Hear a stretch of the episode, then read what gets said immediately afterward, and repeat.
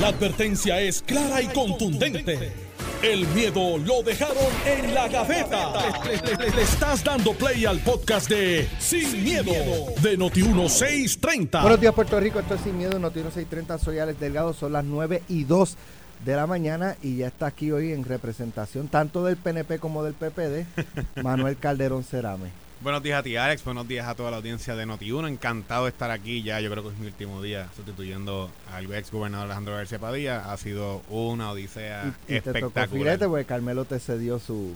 No, y acuérdate que no, acuérdate que ayer en las redes, como nos vieron con una banderita de los Estados Unidos en la actividad de Pablo también, que habían de las dos banderas, pues ahora eso quedó una conmoción en la en el mundo Twitter 51. ¿Ah, sí? Sí, sí, sí, sí, este, pero bien contento, bien contento del anuncio que hizo ayer Pablo José Hernández Rivera en el Partido Popular, eh, bien contento de y bien esperanzado de seguir construyendo ese cambio que nos une a todos. Precisamente el tema de, la, de las radicaciones o los anuncios de candidatura es uno de los que vamos a estar discutiendo y vamos a comenzar eh, con, con- con este tema porque aparte de eh, la, el anuncio y radicación de Pablo José Hernández, adiós Carmelo, ¿tú, tú venías hoy? Ah, yo estaba hablando por ti aquí. Sí, ya él estaba representándote. Ah, bueno, pues está bien, qué bueno que entró el PNP. Bienvenido. Viste que yo, hoy yo que iba a decir, declaro que empieza la Navidad. Hoy sí empezó la Navidad. Y me dan ese regalo que Manuel Calderón entra al PNP. Pues qué bueno, en buena hora. Yo sabía que, que tu señora esposa iba a tener influencia en ti. Sí, ella, ella la tiene todos los días, pero en aspectos políticos es como el Estado, o sea, las jurisdicciones limitadas. Oye, es que se casó con una buena PNP. Estadista, Eh, PNP. Estadista PNP, pero mira, de. Que le envío un abrazo no solamente a ella, a mi suegra, a No, que Zulma, que mucho tú esa, sí, esa es la que manda y esa es la que nos escucha, me escucha todos los días. Y Bien. te envía, y seguramente te envía saludos a ti porque ella te quiere mucho Yo también a ella, que es gemela con otra. Electora tuya. Sí, que es gemela, o sea, que tiene do- una suegra por partido doble. Porque cuando mira, ve la hermana y la hermana, y eso es complicado. Tú sabes que Bueno. cuando dicen el escuadrón del pánico, Eh, esa, todas están ahí. eh, esa. Mira, way, oh, yo sé que llegué como siempre temprano, y ustedes llegaron demasiado de temprano. Pero eh, ayer me tiré un Alex Delgado, en los que sigan a Alex. Si usted quiere saber lo que está pasando en Puerto Rico, usted siga a Alex Delgado. aprender coctelería fina. Sí, no, de todo. eh. También se tira del capurria con con beef. ¿sabe? También. Y después dice que va a Ignacio y esas cosas. Eh, pero ayer empezó. voy. Yo sé. Yo, yo también. Lo que pasa es que pierdo la batalla cuando salgo. Pero, eh, el- a nivel, y me, todo el mundo dice, oye, tú no estás a dieta. Porque como lo dije aquí, y me han visto en todos lados comiendo, ayer vi Schaefer. Yo no sé eso se vendía todavía. Sí, Yo no sabía. y es buena. Buenísima, bueno, ochentosa. Entonces, mucha gente me dice, tírate un Alex Delgado. Y dice que una foto y fui a Hacienda Rosado, que hicieron anticipo a niño, brutal. Bombi Plena en Amelia. Y yo digo, es que no me ayudan. El, el mundo conspira contra mí. Eso es lo que me pasa a mí los fines de semana. Yo tiro para el monte y, todo el trabajo que hice la semana. Y, Estuviste y- bebiendo Schaefer ayer. Schaefer, co- eh, Hacienda Rosado, después a Bombi Plena en Amelia. Y todo el mundo me decía, no te dejes de Alex. Y yo, contra, pero es que yo no veo que Alex me maltrata a mí. Así que, eh, y me- de la Guardia Municipal de Guaynabo. Ah, te escucho toda la mañana, no lo voy a tirar en medio, no sea que esté en la patrulla y choten. Entonces diga, este, dice, no te dejes de Alex, métele las manos. Dije, no, el tipo está grande, déjalo tranquilo allí. Mira, y ya que empezaste la Navidad, probaste caña. Oye, no, estuve a punto ayer. A punto, a punto, no, no, no es break. Pero, oye, pero eso viene. La policía, otro. Otra vez. pero yo sé que tú sí. Ya yo probé. ya Sí, probé. sí. Oye, eso, eso es folclórico. El sábado, el, sábado yo fui para el cuñado en ahí bonito. No, pero hay, hay, Buenísimo, hay legal. buenísimo. Lo hay. Hay pitorro legal. Sí, pero, pero- pero no sabe igual. Y se, y se siente ya el frío. Por lo menos en la montaña. eh, yo estuve por ahí bonito almorzando el sábado, antes de una actividad en el precinto 4. Y buenísimo, buenísimo. Y el frito se siente ya. Boro Online para mí empezó la Navidad ya. Sí. Se acabó el evento. Bueno, eh, te pregunto, Manuel, eh, o continúas más bien antes de que Carmelo te interrumpiera. Con el adelanto navideño. Ah, no, la, la activi- la actividad. La, ayer, eh, ayer nuestro próximo comisionado, próximo y seguro comisionado residente en Washington, Pablo José Hernández, hizo su anuncio, una actividad llena en el Partido Popular Democrático, un gran evento. Eh, Planteaba esta mañana con Normando Pablo José eh, y, y, pues no sé hasta qué punto pudiera ser o sonar contradictorio que él habla de que pues la ley promesa prácticamente usurpa poderes, eh, aunque sea temporeramente del gobierno propio de, de Puerto Rico, pero que el ELA no es una colonia porque la, O- porque la ONU determinó hace Desde 50 y pico, 60 1953. años que no es 53. 70, imagínate tú, 70 años, Mira, eh, que no eh, es una colonia. y, y es que en, en efecto, obviamente, el, el término... Entonces, para, para mucha gente es como que, ok, pues este el cielo es azul, pero si la ONU dice que es verde, pues el cielo es verde. Los detractores del Estado Libre Asociado históricamente han querido eh, pintar que, que Lela eh, es colonia, que Lela es imperfecto, que Lela eh, no es suficiente, que le falta desarrollo, que le faltan, mu- que o van faltando cosas. Y ese ha sido el, el discurso histórico tanto del prima- primeramente del sector independentista, eh, siempre la crítica al Estado Libre Asociado, por un tiempo el sector estadista, de hecho, eh, veía con buenos ojos el Estado Libre Asociado en su crecimiento dentro de una unión permanente con los Estados Unidos y quizás desde un tiempo para acá, yo creo que desde tiempos más de Pedro Rosselló han decidido asumir el discurso de que Lela es una colonia, de que Lela es malo, etcétera. Y yo creo que en términos prácticos, el ELA sí, claro que es imperfecto, como lo es la estabilidad y como lo es la independencia, y tiene problemas, claro que los tiene, como los tiene cualquier eh, modelo de estatus político, sea Estado eh, federado o sea una república independiente, los problemas políticos y de gobierno y sociales y económicos de las jurisdicciones, de los países, de los territorios, no se resuelven necesariamente con el estatus político. Y esa es la verdad. Y en cuanto a, ello, me parece que eh, las expresiones que hace Pablo José en que la ONU es la llamada a determinar si Puerto Rico es o no es una colonia, es correcto. Y en cuanto a términos prácticos, promesa, yo lo he dicho aquí lo he dicho en otros espacios, la situación fiscal de Puerto Rico provocó que se tuviese que legislar promesa. Promesa se legisla a raíz de que los gobiernos propios de Puerto Rico, los, gobernadores en Puerto Rico y distintos gobiernos eh, decidieron eh, manejar las finanzas de Puerto Rico irresponsablemente. Y se empezó a pagar deuda con cogiendo préstamos sin fuentes de repago. Y se fue llevando Puerto Rico a un abismo de quiebra. Gobernadores que fueron electos eh, mediante el gobierno propio de Puerto Rico. Y cuando se llegó al punto de donde ya no se podía más, donde el que se supone que esté aquí, que lo estoy sustituyendo hoy a mi buen amigo Alejandro Berchepadía, declaró el impago y que la deuda era impagable. Desde ese momento se acabó y tuvimos que legislar promesa para poder reestructurar la deuda de Puerto Rico. Promesa sí es temporera y promesa sí tiene unos requisitos de, de cuatro presupuestos balanceados, de acceso a los mercados y de lograr un, eh, una, una- unas metas de reestructuración de deuda en distintas en las corporaciones públicas y en el gobierno central. Cuando eso suceda, Puerto Rico recobra su gobierno propio pleno en el ámbito fiscal y recobra su autonomía fiscal. Así lo ha dicho inclusive secretarios de agencia del gobierno de Pedro Pierluisi en, en, en ponencias tanto a nivel federal como a nivel local en Puerto Rico en la Asamblea Legislativa, que el objetivo es recobrar la autonomía fiscal de Puerto Rico cuando se vaya a promesa y que Puerto Rico pueda retomar O su sea, para pleno gobierno Puerto Rico propio. no es colonia tampoco. Para mí Puerto Rico sí con, La prome- verdad, la con pro- con promesa, con promesa, sí, Puerto Rico tiene un vicio colonial, pero la realidad es que Puerto Rico sin promesa no, no es una colonia. Mira, wow. A veces tú tienes gente joven con ideas viejas.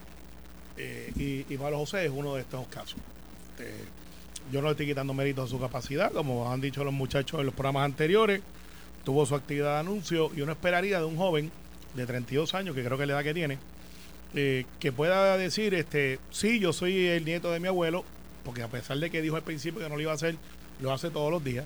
Y eso pues es algo que yo giraría contra eso si, políticamente porque no es una mala figura dentro del Partido Popular.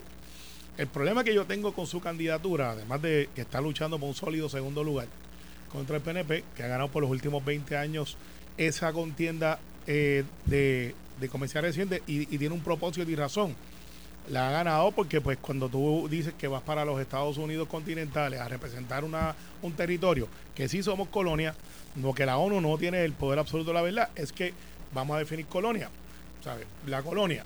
La colonia es, pues tú tienes un gobierno establecido donde hay un, un reinado, vamos a ponerlo de Pero esa ¿cuál manera. es el organismo internacional y- que, y se- aquí- que es el que certifica Ah, esas cosas? Perfecto, la- ¿Quiénes- las quiénes son? Naciones Unidas. Ah, claro, y las claro. Naciones Eso Unidas, donde los Estados Unidos tiene allí silla y dice si sí o no, pues cuando dice no, que ellos tienen gobierno propio el 52, pues vamos entonces a retraerlo aquí al 2023.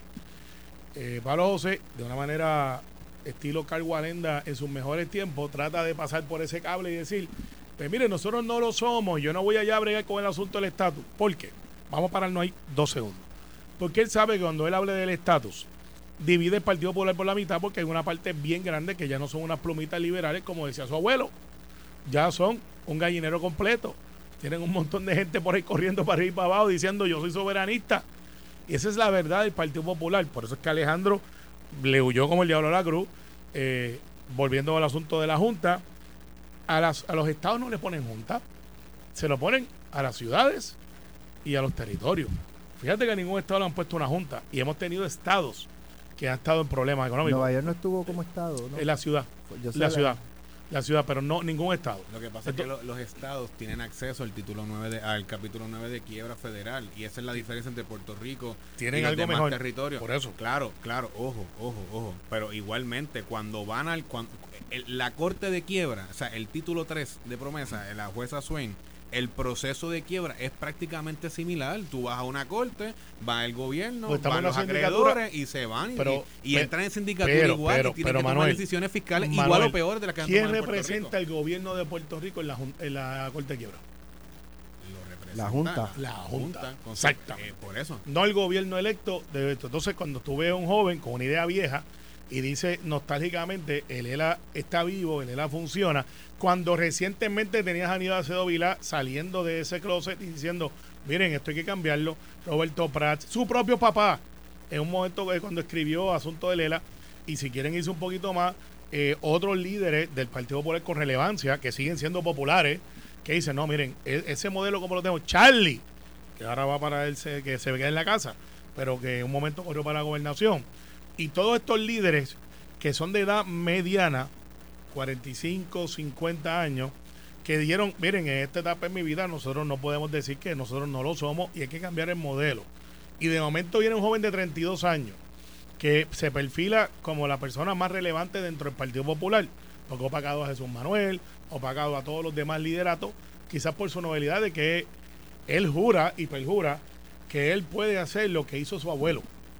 Miren la trayectoria de este muchacho. Es como, Iván fue un poco más cruel, así como dos meses atrás, y dijo algo que lo voy a repetir, pero no me hago eco a pesar de que lo repito, para motivos de análisis nada más. Él dijo, es que él cree que es la reencarnación de su abuelo. Y, y si tú lo miras, eh, se parece mucho a la campaña del abuelo, a la campaña de, que, de, de Lela, de aquel momento, tratando de mantener vivo y apelando a la gente no vieja, a la gente fundadora de un partido que defendió el Estado Libre Asociado con hasta viento, espada y marea, todas estas cosas, hasta los 90.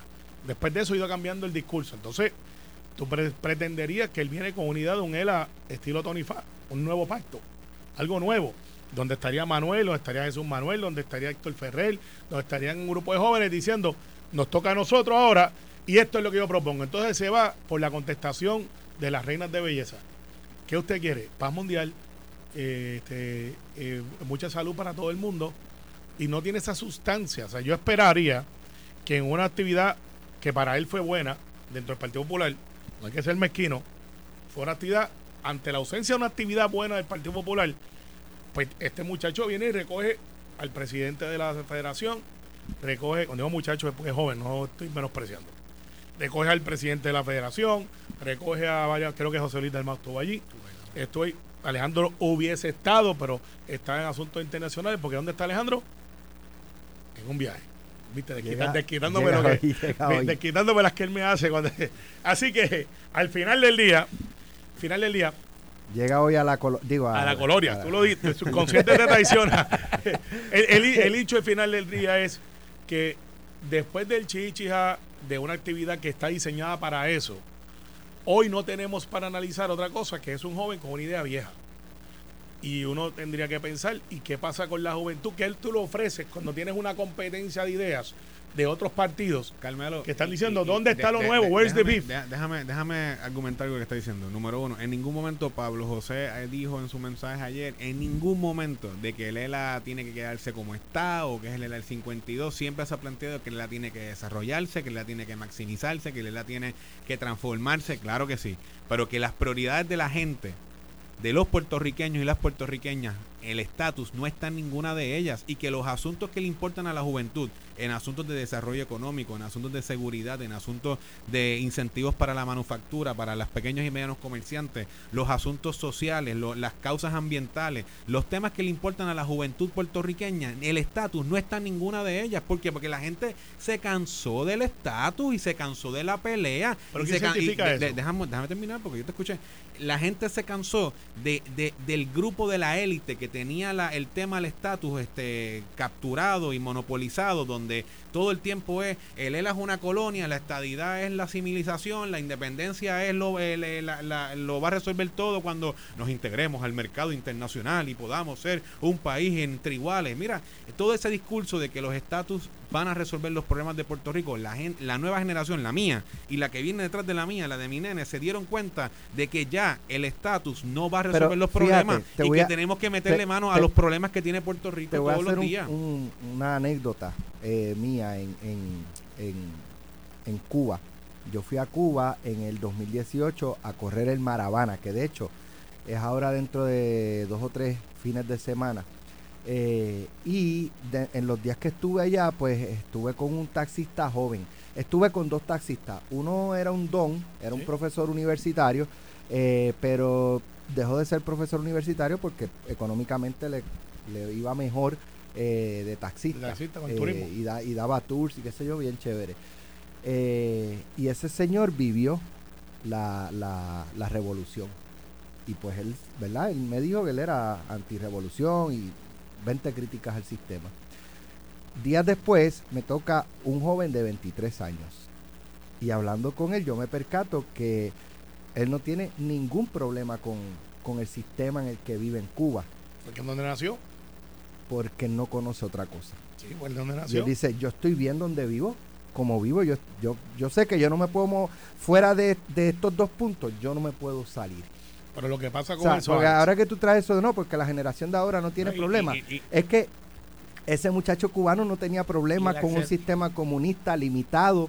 Con porque, ya se acostumbró. El, acceso a la tecnología, nos ha permitido ver que muchas veces cuando los políticos se paraban en tribunas a decirnos que en los estados todo era maravilloso o que en las repúblicas todo era increíble o que en Cuba se hablaba del sistema de salud y ahora vemos que ni vacunas para el COVID tenían y cuando veíamos que todas estas cosas y ya con el acceso a la tecnología, no solamente tú lo ves desde lo, o desde las noticias o desde los medios de comunicación que pueden estar comprados por el Estado como en el caso de Cuba, sino de gente de carne y hueso viendo cómo vive la gente en esos países y que, los fíjate, Manuel, Pero fíjate, Manuel, entiendo ese punto, pero cogemos el case study de, los boricuas que se han ido. Vamos. ¿Cuántos han regresado? ¿Qué por ciento? Cuando están a punto que se están yendo a esos estados.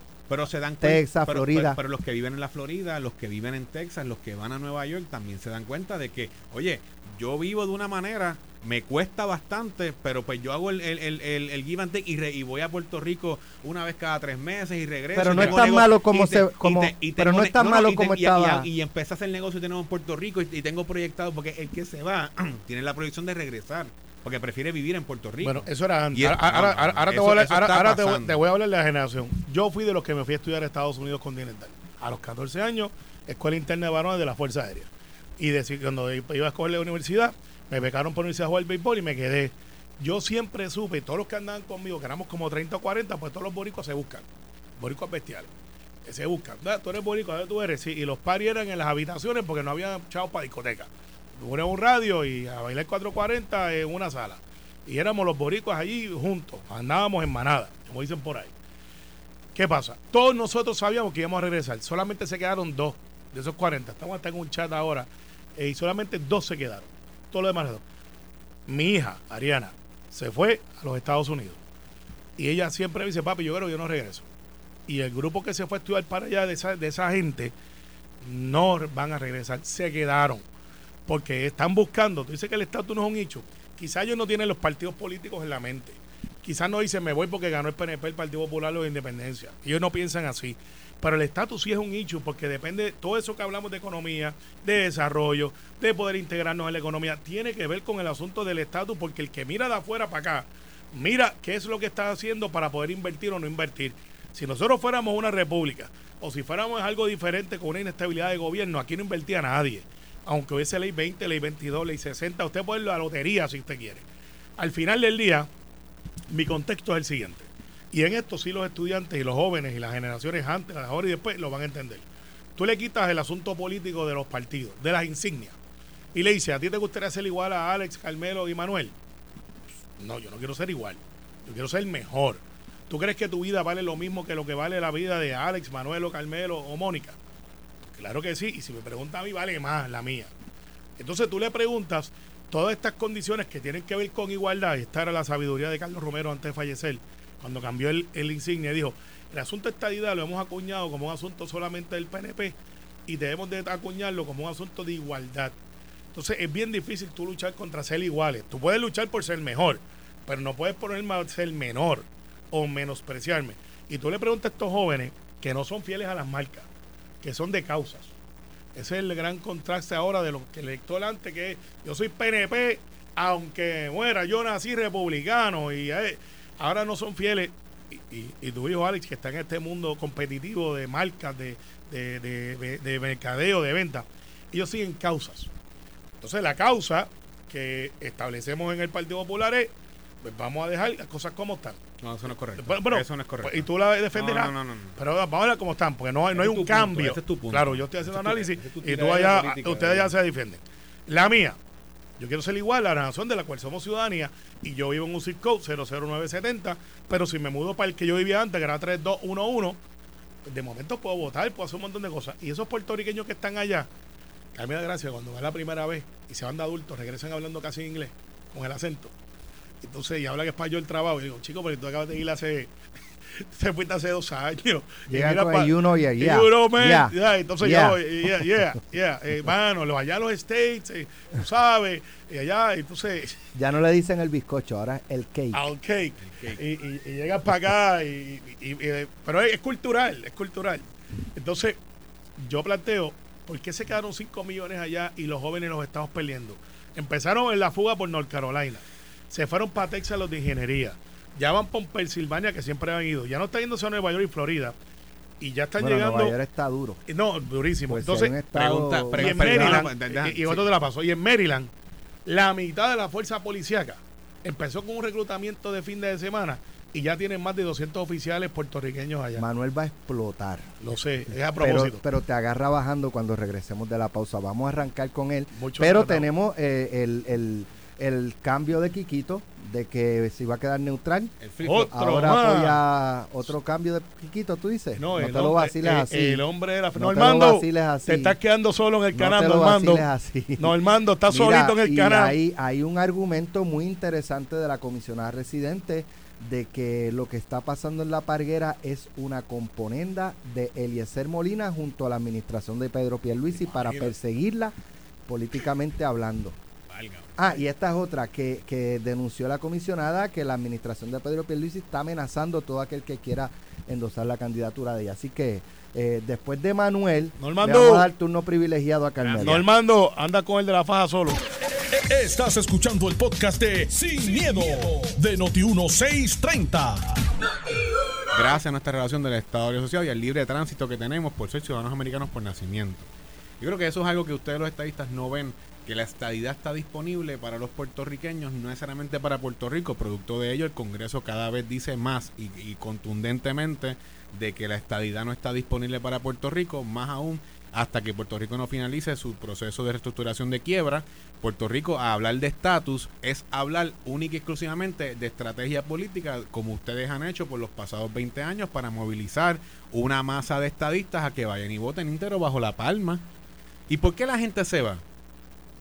Bueno, por número uno, Puerto Rico, el alto costo de la luz. La luz cara en Puerto Rico, ¿es culpa del estatus? No.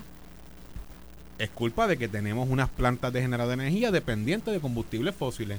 Ah, que hicimos una transición de la Autoridad de Energía Eléctrica a Luma, que vendieron de que Luma iba a resolver todos los problemas energéticos en Puerto Rico y no se ha fi- fiscalizado contundentemente. El gobierno ha sido complaciente con Luma y la gente lo siente. Eso no tiene que ver con el estatus. La quiebra de 72 mil millones de dólares que tuvo Puerto Rico, que tiene Puerto Rico, que está pagando con los planes de ajuste de deuda ahora eh, cada eh, anualmente, ¿es culpa del estatus? No. Es culpa de las malas decisiones que se tomaron gobernadores y gobernadoras en Puerto Rico por los pasados 20 años, más 30, 40 años. Eso no es culpa del estatus. Los problemas que tiene Puerto Rico en sus carreteras de infraestructura, la falta de dinero en exceso que tiene de fondos de reconstrucción, ¿es culpa del estatus? No, al revés, gracias a FEMA y gracias a los, beneficios que tiene el Estado Asociado y nuestra relación con los Estados Unidos, que producto cuando hay desastres naturales como María, tenemos esos beneficios. O sea, que lo, malo no y lo bueno sí es gracias bueno, lo que pasa es que hay que ser justo, porque la cosa es que aquí le quieren echar la culpa a todo al estatus y la noria de la culpa al estatus, a todos los problemas, como si la independencia lo resolviera todo de un plumazo. Pero tu planteamiento como si la es que lo malo no, lo bueno sí es gracias a Lela. Bueno, lo que, los beneficios que tiene Puerto Rico en manufactura, en incentivos contributivos, lo, que lo que tenemos hoy en Puerto Rico, pues sí es gracias al estatus que tenemos, es el que tenemos, es el que vemos todos los días, esa es la realidad. Y lo malo no. no? Bueno, lo malo que no, el ELA tiene muchas deficiencias y lo malo que tenemos es producto también de las malas decisiones que se toman bajo el Estado Libre Asociado. Ah. Esa es la realidad, pero son, son, los gobiernos en Puerto Rico que han tomado malas decisiones, lo que ha provocado que la gente se vaya. La gente se va y regresa y muchos están regresando y yo y cada vez yo escucho más historias de personas que regresan a Puerto Rico a hacer negocio o que tienen negocios en Puerto Rico y en los Estados Unidos. Gracias a Pierluisi, que, ha echado la economía con y, y, gracias a que lo pueden hacer, chicos, porque si fueran si fueran residentes de Cuba y o de Venezuela o fueran de España o de cualquier otro país, no lo pudiesen hacer. el hecho que yo y la gente emigra naturalmente a los Estados Unidos porque somos ciudadanos americanos. si fuéramos ciudadanos españoles, emigraran a España. Bueno, mira, así, así que Carmen El libre tránsito lo permite. Carmen Yulín se fue a enseñar a los Estados Unidos, no a Venezuela, donde ella los apreciaba. Así que todos corren para allá. Pero al final del día, Alex, esto es una cuestión de que depende a la que tú le preguntes y cómo le preguntes. Yo creo en la igualdad, eh, lo de FEMA, solamente breve.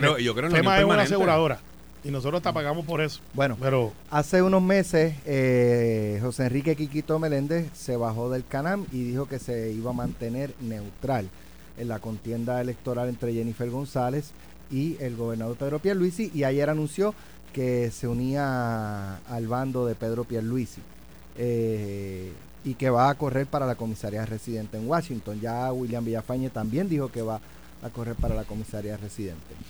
Me sorprendió el mensaje de Quiquito, no porque no sabía que él iba a aspirar, es que cuando William ya había intimado y sale el domingo una primera plana, que obviamente es cuadrada, eh, y donde tienes un, un face-off entre eh, Pablo José y William, parecería que ya están cazando esa pelea y, eso deja un espacio abierto para Senado por acumulación, donde sin duda alguna Quiquito Meléndez pudiera haber aspirado y sería una línea. pues ya él lo ha hecho en la Cámara y es algo muy parecido en la campaña, lo único que cambia es de posición. Y se abre ese espacio, donde está como inconveniente Matías, está Tommy, Kennedy Kelme, eh, y así por mencionarte, o sea, de los incumbentes que están ahí en el Senado. Y sale William ahora. Así que Quiquito eh, me sorprende con el, no con el, el, endoso. Yo había anunciado aquí, ¿se acuerdan? Escúchenme. Yo lo dije aquí primero. lo, dijo, lo, dijo, Antonio Macera la semana pasada. Yo lo había dicho hace como dos meses atrás. Cuando Quiquito se hizo neutral, yo dije, vélalo y lo dije aquí al aire, estoy en récord, véralo, que eso es una transición, porque tampoco iba a ser algo que me fui de un lado para otro y parecería entonces que estaba una prebenda, y eso no fue así. Así que Quiquito, sabiendo lo que tiene en el escenario, que es que William Villafañe va a aspirar, pues se zumba y dice, aquí estoy, me va a ver primaria. Y pues tengo que decirte que va a ser una primaria bien interesante, pero me sorprendió porque pues yo pensaba, dice, bueno, a lo mejor Kikito está mirando sus opciones, está mirando si viene un big player del lado de allá, que sabemos que hasta hace dos semanas atrás la comisionada no tenía a nadie. Eh, no es como habían dicho. Habían dicho que tenían este un equipo, no aparece, están reclutando. Está muy bien, perfecto. Eso es parte del proceso. Se da su actividad. Ella, eh, escúchenme bien. Eh, tú sabes que había un director de campaña escondido por ahí, que está en televisión, que se ha quedado sin poder y sin pueblo. Y te lo votaron también, porque ahora ella dice, yo soy mi director de campaña. Eso me sorprendió también, porque el decir yo soy mi director de campaña puede, puede denotar o que no tiene la persona que sea presentable en sociedad, a pesar de que exista, o que literalmente eh, piense, mire, yo creo que yo soy la que sé lo que tengo que hacer, y eso es peligroso un candidato, porque los candidatos tenemos emociones, como todos los seres humanos. como un abogado representarse a sí mismo. Y, y ese adagio es malo, porque hay una frase que, que va muy mal para eso. Pero al final del día, yo que soy candidato, yo Alex que he manejado, que es una campaña pequeñita de distrito. O sea, la mía no es muy complicado, son cinco pueblos con lo que lleva, pero no son grupos de 15, 20, 30, son cinco, seis personas. Una comisaría residente con 78 municipios, con lo que conlleva eso. Vega Borges, que tiene que dedicarse ahora a lo electoral, es bien difícil que pueda hacer otra cosa. Entonces, pues el hombre cara cada vez son menos. Quiquito que era un portavoz, entonces ya misma dice, yo soy la portavoz. Sabemos que está Ramón Luis, está Rosa Cheli, están otros candidatos, otros líderes, Jason. Pero e, es, parecería, o no parece, yo porque estoy dentro te lo digo, obviamente la inmensa mayoría de los lideratos que representan la base de nuestro partido, las marquesinas, las esquinas, los mensajes, lo que uno recibe como candidato, pues recibí yo este fin de semana, están favoreciendo a Pedro Pierluisi. Pero la comisionada va para adelante. Recuerda que Edwin Mundo había, se había dicho, tiene hasta el 5. Pues mira, hasta ayer. Hasta ayer. Pues ya apareció William, apareció este Quiquito, posiblemente David Pernas del paso al frente, no sabemos, es una edición de él. Los otros días me envió una, como yo dije que se tiró como Pocahontas en la cascada con manos atrás, me envió este, eso, eso no es malo, Dávila, no es malo. pero, pero que haya, eh, deseale que haya caído en lo hondo, por lo menos. Pocahontas cayó en lo hondo si no, Pocahontas tuvo que seguir la película porque si no... Oye, déjame, déjame al final del día puede haber pero, tres. yo quiero decir algo... Dale, porque tengo eh, un ángulo que trajo Normando esta No, no, eh, que, que, anda solo con él, está solo el caramba. Yo creo que la, el otro. la campaña del gobernador que ha querido proyectar la campaña más organizada, más estructurada, en contraste con la campaña de Jennifer, me parece que ayer hubo un resbalón. Por lo siguiente. ¿De parte de qué? Déjame terminar, voy por ahí. Yo me levanto por la mañana, veo la portada del Nuevo Día eh, veo el, face to face, head to head de Pablo José y de William Villafaño, y digo, bueno, pues ya, el PNP consiguió candidato, tremendo. Yo voy la actividad del, Partido Popular, del próximo comisionado Pablo José Hernández, sabía que era la actividad también de la Cámara PNP, eh, estaba pendiente de cómo estaba la cosa por allá, y de momento Quiquito, en medio de la actividad de Gabriel Rodríguez Aguiló y de los, y de los candidatos a representantes a la Cámara, hace el anuncio que hace, hace el endoso que hace y le, y le robó el tiro, o sea, le robó el thunder, como diríamos en, en buen español, eh, a toda la actividad de la Cámara PNP. Y yo dije, pero ven acá, pues si estaba a la portada a William, pues de momento pasa eso. Y yo no sé si es que eh, fue un poco quiquito sin haberlo eh, materializado o contabilizado correctamente de que hoy no se está hablando ni de Gabriel Rodríguez Aguiló, ni de ningún candidato a representante del PNP, ni de nada de la Cámara PNP.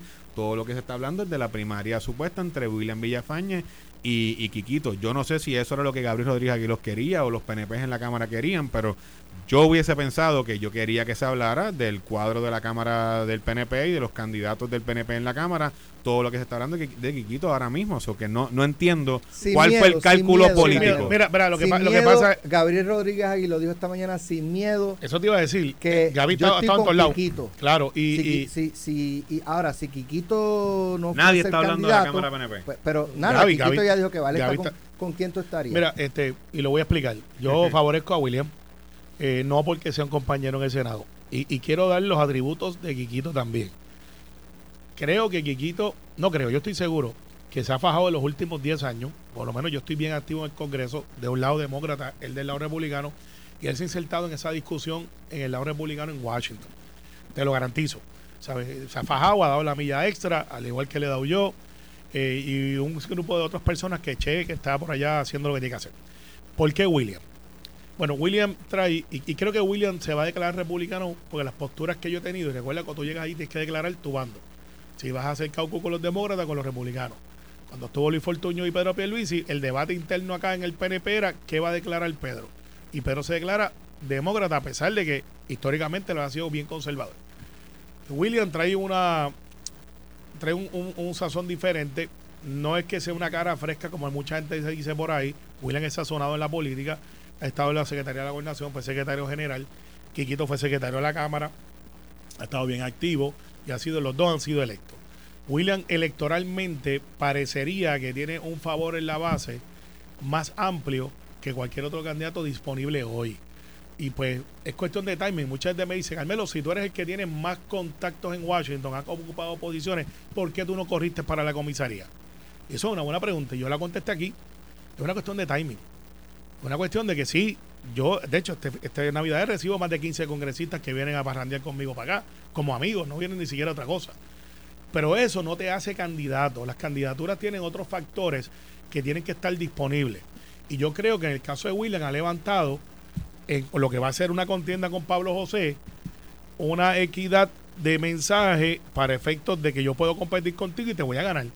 En el caso de Quiquito, este, parecería que ella ha anunciado y, se ha preparado para esto por mucho tiempo. Quiquito no lleva pensando esto hace un mes. Quiquito lleva años preparándose para esto. Y eso le pasó a alguien que yo conozco también y lo voy a decir aquí por primera vez sin miedo, como tú dices, Alex. Kenneth. Kenneth McClinton. Kenneth McClinton, para que lo sepan. ¿Tú ves a Kenneth corriendo con Jennifer? Eh, ¿O ves a Elmer Roman? No, Kenneth no lo veo. Ninguno de los dos. Me sorprendería Elmer, porque Elmer sería como traer a Wanda, con las virtudes y defectos que eso lleva. O sea, Elmer no, no ha sido un político, él ha sido un servidor público. Nada malo que decir de Elmer. Pero Jennifer puede pensar, si yo cargué a Ricky y lo llevé a la gobernación, bendito a Elmer, yo lo cargo. No, lo que pasa es que la, cuando, voy a hacer otra vez sin miedo, hoy me voy a meter en mil problemas. Cuando Carlos Pesquera, que para mí era un candidato espectacular, y hice campaña por él, mucha gente decía, es que se parece a Pedro y no añade uno al otro. Y, la comisión residente se ha convertido en que tú traes una, como la vicepresidenta de Estados Unidos, tú traes un presidente la vuelta como Joe Biden y te traes de, de California o del oeste a Kamala Harris para poder entonces balancear el ticket. Hay otra modalidad que se está dando, que es correr sin candidato. En este caso, Pedro tiene una gran decisión que yo creo, si me preguntara, yo diría, corre y deja que el pueblo decida para efectos de porque no hay un incumbente. pero, es que, a raíz de lo, de lo que se vio ayer visual, parecería que el gobernador va a endosar a Quiquito. No, lo que pasa es, como tengo conocimiento el puño en la actividad bueno, lo acaba de endosar después nos, después nos enteramos de que no había radicado para la Cámara, de que esto era ya Quiquito anunció formalmente que va a aspirar a la comisión mm. residente. Y, basado en lo que tú dices, Quiquito aprovechó un timing espectacular para adelantar su causa ante una primera plana. Le robó el tiro a los PNP en la No, no, él hizo lo que tenía que hacer. Yo creo que le robó el, tiro. El planteamiento que trajo Normando esta mañana me hace mucho sentido eh, de que ya Quiquito y William endosan a Pedro Pierluisi. Jennifer viene con uno solo. Eh, pudiesen dividirse las fuerzas de dos candidatos que apoyen a Pedro Pierluisi el de, Jennifer, el de Jennifer a Fincaito solo y prevalecer el de Jennifer. no solicitado al equipo de Jennifer. Si yo fuera el equipo de Jennifer o el director de campaña que tiene o que no tiene. No, es ella misma. Ella misma. Pues ella, a su directora de campaña en ella misma o a, o a su esposo joven. Yo estaría llamando a William Villafaña. Porque si lo dejaron solo en el lado de Pierluisi, pues yo esperaría, pues, pues, eso es lo que me haría más sentido a mí, ¿verdad? Pero pues es un problema de ella. Esa semillita de cizaña. Cualquiera de los dos va a perder contra Pablo eh, eh, esa semillita de cizaña que usted está dando sembrarla ahí no le va a dar porque la sembraste en... en, en no, porque William es históricamente Team Ricky y el Team Ricky no va a pegar nunca con el Team Jennifer. Esas son las divisiones ustedes internas. Yo, yo, creo que por ahí es que va la cosa. Porque, pero es, es, dividirse la fuerza... Eh. Lo que pasa es que si eso fuese en teoría, que es lo que dicen los teóricos sobre eso, yo no estuviera hablando aquí hoy. Porque cuando yo aspiré en varias ocasiones que apoyaba Luis Fortuño, en, en, Bayamón era el rancho vaquero de Rosellón. Es más, eso les puede pasar a ustedes. No, no. Porque la, la, este, Mabel Vélez. Sí, la candidata. La candidata de Bayamón estaba con Jennifer ayer. O sea, ella está prácticamente con Jennifer. Entonces, están Migdalia y Carmelo con. somos los incumbentes. Con Pedro Pierluisi, ella con Jennifer, pues. Las personas que están con Jennifer van a votar por ella. No, es que eso es lo que te iba a decir. Yo tengo un montón de gente, un montón de gente, por ejemplo en Guaynabo, que esto, esto va a salir público porque está ahí. Gente que apoya la comisionada y están conmigo. Lo que te quiero decir con esto, y tengo un montón de gente. En ¿Te parece a Jennifer? No, no, no, porque yo te puedo decir los nombres y apellidos, yo te puedo dar hasta la foto. Ellos con la con el de eso de Jennifer y dice, yo estoy contigo.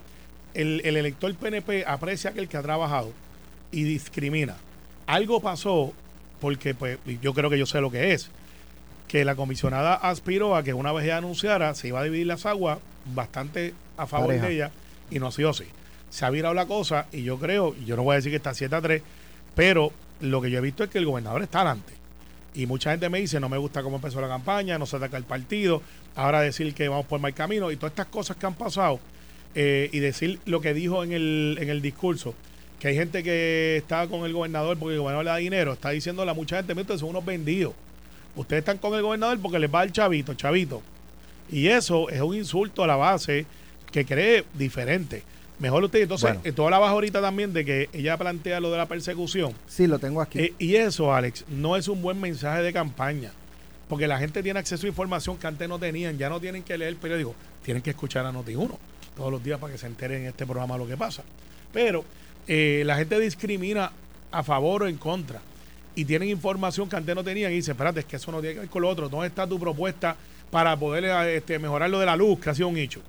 Eh, de parte de ella para la campaña. Ah, pues la cosa está mejorando. La secretaria de Energía ha dicho, esto está bien. Entonces ya se acabó ese tema, no puedes atacarlo. Pues ¿cuál es el otro tema? Eh, SNAP, los republicanos están diciendo que no nos van a dar este el suplemental, que eso significa 100, mi- 900 millones de dólares más para gente que coge los Vamos. cupones. Y es el partido donde ella se caucus. Vamos O sea, a ese tiene tema. problemas en el mensaje, Alex. Sobre, por ejemplo, la casa de la parguera de sus suegros, eh, dice ella, esto es un encargo político. Esto no es otra cosa que persecución. En la parguera hay más de 155 propiedades, pero con la única que recursos naturales y Eliezer Molina quieren crear una controversia es con la de mis suegros. ¿Por qué? Porque son mis suegros, porque si no fueran mis suegros, no hubiese pasado nada con una propiedad que tiene más de 50 años. Ella obvia la parte de la tala de mangle, pero ese es el planteamiento de ella. De que Eliezer Molina, esto es una componente de Eliezer Molina con la administración de Pedro Pierluisi por vía de recursos naturales para afectarla políticamente hablando. Y yo creo que eso... ¿Ustedes ven ahí un, un- alguna conex- un hilo conector entre eh, Eliezer Bueno. Molina y recursos naturales? Obviamente Eliezer Molina eh, no, no va a remeter con, si quizás contra un Juan del Pueblo, porque no le va a generar likes y contenido en sus redes sociales y atención, que es lo que este tipo de personajes como él logran buscar. Pero en ese sentido, lo que dice la comisionada, eh, o sea, eh, eh, todos nosotros estamos sujetos al escrutinio público y a que nos sobrefiscalicen no solamente en las agencias pertinentes del gobierno, sino los medios de comunicación y, y lo que se conocen como los influencers y la y personas como personalidades como Eliezer Molina. Quizás tiene un punto en la- en el- y es real. O sea, hay cientos de casas, eh, casetas en la palguera. eh, Talando mangle. eh, No, pero no están talando mangles. Ese es el problema. Y yo creo que allí es donde estriba, eh, yo creo que la deshonestidad de la comisionada. Porque yo creo que eh, me parece que esto se puede, se puede atender no tanto del punto de vista de mírenme como una víctima, miren, porque nadie se lo va a comprar. O sea, la realidad es que todo el mundo sabe que en la palguera hay casas. Todo el mundo sabe que en la palguera, por las noches, de madrugada, es que se hacen las construcciones para que no la- la- las agencias de gobierno No las detecten. no las detecten y todo pero lo que la, lo que la gente sí ve es como que oye pero tras que talaste mangle para hacer el puente para poder llegar a la casa poder abrir por otro lado ahí es donde está la indignación y yo creo que la comisionada puede atender esto mis abogados están atendiendo ese caso próximo Carmelo. tema pero me- la manera como lo está atendiendo no me parece Bueno, correcta ¿Ves un Eh, hilo eh, entre Eh, Eliezer eh, y el- el- recursos el naturales? pensar que Eliezer, este señor Molina se ha confabulado con el gobierno es una teoría de conspiración. eh, no es que no hay hilo conductor, es que no hay nada más lejos de la verdad. Este señor obviamente está haciendo de tarjeta a los PNP y estadistas porque este señor es un, un ente disociador, antisocial, eh, con todos los problemas que eso conlleva. Y todavía me pregunto cómo paga los 9 mil pesos de renta de la finca cuando él está protestando por todos lados. Yo pensaría que un agricultor tiene que estar ocupado por lo menos manteniendo la finca. Pero, eh, habiéndote dicho esto, los hechos están ahí. La comisionada plantea, me están seleccionando porque soy yo. Sí, es verdad. Eliezer Molina la seleccionó porque es ella. Porque hay unos cuantos más que alegadamente tienen casos parecidos y Eliezer no los busca. Porque él lo que está buscando es eso. Pero de ahí a decir que el gobierno se ha puesto de acuerdo con Eliezer, que nos cae todos los días encima, que nos habla malo, que la gente, le- que la prensa le da pauta, yo no sé cómo y por qué, porque es un candidato a la gobernación, como lo, lo- identifican, que sacó 8 mil votos, 8 mil votos sacó este señor, y lo plantean como si fuera este gran líder, ¿sabes? Es es un voto protesta, sin duda alguna. De otra parte, Así que no, no lo veo, Alex, no lo veo. Destaca en el vocero la comisionada residente Jennifer González reiteró sus denuncias de carpeteo político y amenazas de represalias en las agencias gubernamentales en contra de funcionarios públicos que la apoyan abiertamente. ¿quién dijo eso? Ella cita, esta es la cita. Muchos de ellos me llaman y me dicen, he tenido que endosar al gobernador porque si no le quitan el contrato o le quitan su empleo. Qué, qué bueno, qué bueno. Es decir las cosas para los periódicos. Pero cuando Héctor Ferrer Río Santiago lo, la citó en vista pública para récord, donde cuenta a decir las cosas como son, se huyó. Y no quiso decirlo. Para récord en la Cámara de Representantes, no. Cuando Héctor Ferrer la cita, ¿recuerda aquel, aquel, aquel que fue Bueno, todo el mundo estaba, para allá? ahí estaba bajo juramento. No, no, O sea, no por puede. eso, por eso. No es lo mismo Pues bueno, que pero habla- una. que- hablarle un pero- pero periodista. déjame decirte una cosa. Una aseveración como esa, tan contundente como ella la da para el periódico, merece que sea dicha para récord en la Cámara de Representantes si tan cierto es que la están llamando a decirle eso. Y cuando ella tuvo la oportunidad de hacerlo en la Cámara de Representantes, en la comisión que preside Héctor Ferrer, a ella no lo quiso hacer. Y todo el mundo aquel día, bueno, Carmelo también, yo me acuerdo que lo escuché, que si Héctor, que si aquello, que, que mamá lució. Que Carmelo más- estaba que- detrás de Bueno, ella. y, y estaban todos los, todos los que ahora están en contra de ella, estaban defendiéndola a ella. Cuando ella tenía que decirlo para récord. Y no, No. lo quiso, se huyó. Sí, verdad, sé. la se huyó. Sí, de ahí fue que yo dije, a- que estábamos vacilando que si ese El- botón, el si botón, de la ese botón se zafaba y la cogía ella por la... No, la gente decía que, que si, que, que si Ese ese botón se había era- puesto una guayabera que era size medium. no era ese problema que era extra large y parecía medium No, broma. no no no es broma yo de ahí para allá fue que dije "Ah, esto tiene que cambiar pero esa es la verdad yo vi eso y dije esto tiene que Y tú cambiar estabas sentado justamente detrás de ella, ese botón Vegana. Poniendo la vida de ella en y, riesgo. y Ah, la de los demás y, ah, A la vaquita vegana. Eh, no, no, y a los demás. Sí, mira, eh, eso fue un, un life changer para mí, by the way. Pero eh, hasta, en la, hasta en la coma me sacaron y yo dije, ya, che, ya, ya, esto tiene que cambiar. Y de ahí empecé a hacer el ejercicio. Pero, mira, Pero esta estrategia de no, me dicen que están persiguiendo, me ¿Sabes lo que pasa? esto. Cuando ¿Qué lo pasa? pudo Eh, eso- decir para récord, se eso huyó. son señal de, de- de los que están atrás. Eh, eh, es, es un standard procedure y de hecho... Pero tendrá algún efecto en el electorado PNP no, para la no, primaria. no. Porque primero a la gente no le gustan los abusos, pero tampoco le guste, le gusta el, el quejarse. Cuando tú estás aspirando a una posición como esa, no tienes el lujo de estar pendiente a comentarios, tienes que ejecutar. O sea, no puedes, es que es imposible, por eso es que necesitas un director de campaña. A que él no lo quisieron, así por eso dijo mejor, mejor voy yo misma. Entonces, ¿A quién no lo quisieron? el, el- el de la faja. Pero eh, ¿Cuál es el de la lo, faja? Lo, lo han negado todo el tiempo. Pero ¿Quién él, es él ese? sabe, él sabe. Amigo tuyo. Pero al final día- del día, fue lo que yo dije aquí hace cuatro meses atrás. El problema con retar a un incumbente es que tienes que empezar a marcarle negativos. Y le estás para, poder bajarle votos. Y mal- estás marcando negativo uno de los tuyos. Con el que tú hiciste campaña. Y eso es difícil, incómodo, a menos que ese vaya a perder. Entonces tú dices, este va a perder, escójame a mí que yo voy a ganar. Y eso no es lo que ha pasado. Al contrario, Pedro ha demostrado que gana y cómodo. Lo irónico es que ella también gana. Gana también para comisaría residente. Y, y, y estamos sacrificando uno de los dos. Parecería, y yo por por no estoy haciendo campaña a favor del gobernador. Y- Bueno. Y, eso es una pérdida para el PNP. Gracias, Carmelo. Gracias, Manuel. Mañana Siempre. regresamos a las 9. Ya está Ferdinand Pérez y Carlos Mercader por ahí. No, pero- Esto fue, el podcast de Sin, miedo, de Noti1630. Dale play a tu podcast favorito a través de Apple Podcasts, Spotify, Google Podcasts, Stitcher y notiuno.com.